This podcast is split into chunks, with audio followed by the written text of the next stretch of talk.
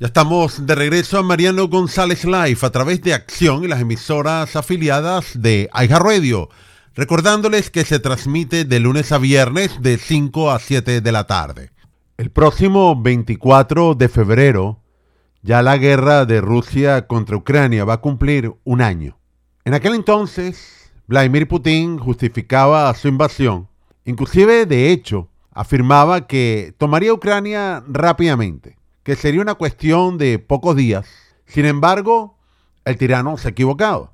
Y según la inteligencia de los Estados Unidos, ha señalado de unas cifras que pudiéramos llamar bien alarmantes acerca de las fuerzas invasoras rusas.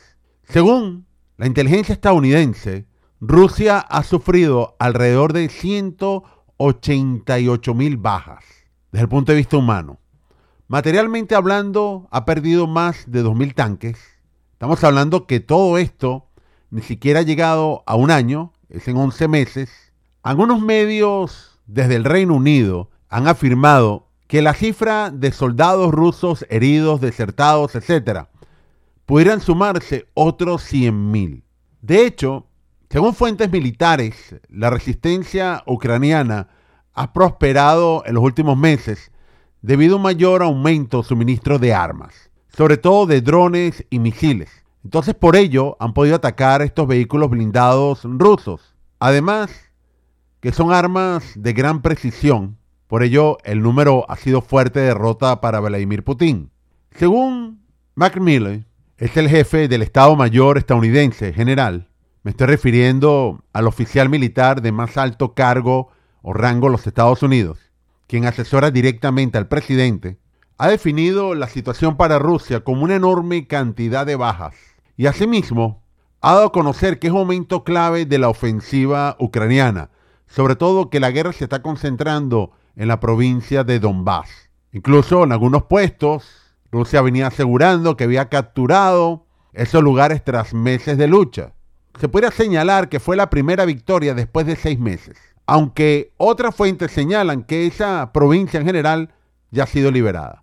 Por supuesto que hay muchos combates en la zona. Era de esperarse que esta guerra giraría a tierra, en territorio, lo cual se puede traducir muy cruel. Y por ello se escucha más a menudo más reclamos de Ucrania pidiendo mayor armamento. Sin acuerdo sobre el envío de tanques pesados a Ucrania, los aliados occidentales fracasaron el viernes en tomar una decisión respecto a los tanques Leopard durante un encuentro de altos responsables militares en la base estadounidense de Ramstein en Alemania. Polonia y Finlandia han indicado que podrían enviar los Leopard que tienen a su disposición si Berlín les da el visto bueno. Según los analistas, las reticencias del gobierno alemán se deben en gran medida al temor de desatar una escalada bélica con Rusia, la impresión que a veces se da es que está la coalición unida y Alemania se está interponiendo, y eso es incorrecto.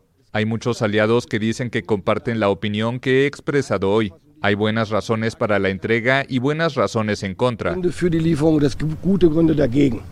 Y a su vez, Rusia se tiene que estar preparando para una gran ofensiva. ¿Cuándo puede ocurrir? Según Milley, quizás en las próximas semanas tratando de hacer un ataque bien devastador. Probablemente hasta tres frentes trataría de tomar Rusia, sorteando algún tipo de victoria. Y así el Kremlin puede ser un gran ejemplo de lo que está haciendo con Ucrania. Pero esta guerra lleva meses. Hay un escenario marcado por muchos mercenarios rusos, principalmente grupo Warner, declarado recientemente grupo terrorista, que también ha tenido enormes bajas, importantes pérdidas, Inclusive se señalan que han sido obligados a reabastecerse, tanto en equipo, dinero y reclutamiento de personas, que lo están haciendo ahora en las cárceles rusas.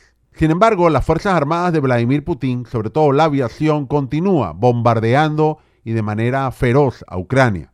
Quizás las tropas ucranianas en cualquier momento empiezan a cambiar su enfoque en concentrarse en zonas específicas para evitar que esa ofensiva rusa llegue hasta el sur. Según el presidente ucraniano Zelensky, reveló que ellos anticipa al menos tres ataques rusos, uno proveniente de Bielorrusia, otros desde Donetsk y Lugansk y desde la península de Crimea, por supuesto. Es decir, bastiones tomados por Vladimir Putin años atrás. Ahora, Putin ya sabe que no puede subestimar Ucrania, a pesar que todos los días manda bombardear edificios civiles, hospitales, escuelas, infraestructura, oleoductos, plantas eléctricas, en lo cual se ha traducido, ha provocado miles de muertes de personas inocentes a este conflicto. Y ahora en lo que cambia la estación, principalmente en primavera, es probable que Rusia cuente con más armamento, intente una ofensiva mayor, buscando sobre todo el corazón industrial de Ucrania y aquellas zonas que son separatistas que están a favor de Moscú, que llevan en su poder más de nueve años. Por ello, hemos escuchado constantemente a Ucrania que necesita mínimo 300 tanques. Si es así, entonces le va a permitir a Ucrania avanzar en la reconquista de varios territorios. Y esto no son palabras mías, son palabras del general Milley, aunque aseguró que eso difícilmente no va a ocurrir este año, afirmando, este año sería muy, pero muy difícil expulsar militarmente a las fuerzas rusas de todos los territorios que han ocupado en Ucrania. ¿Para qué necesita Ucrania tanques occidentales?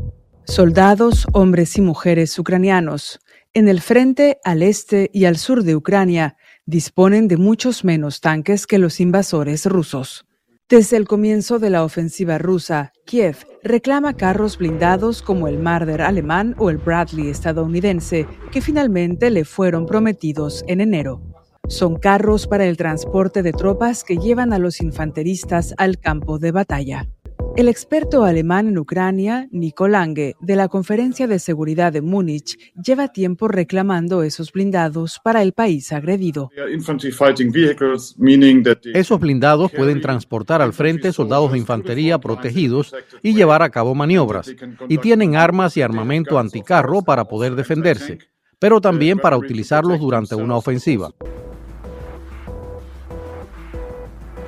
Muchas personas pueden perder el Medicaid de emergencia sanitaria. Ustedes van a recibir una carta probablemente, por favor, en lo que ustedes reciban esta carta, llámenme. Pueden tener cobertura y con primas desde 0 dólares mensuales. Mi número 407-486-5658. De nuevo 407-486-5658. No deje pasar el tiempo. Está abierto un periodo especial para la inscripción de la ley de la salud, en la cual puede obtener un seguro médico a bajo precio. Así que es el momento para revisar su plan de salud médico. Llame completamente gratis al 407-486-5658. Al 407-486-5658. Aproveche la oportunidad de un periodo especial de inscripción por tiempo limitado. Revise su plan, sus opciones también podría calificar basado en cambios migratorios, miembros de familia, salarios y mucho más. 407-486-5658. 407-486-5658. Justo cuando viene un dolor de muelas, entonces resulta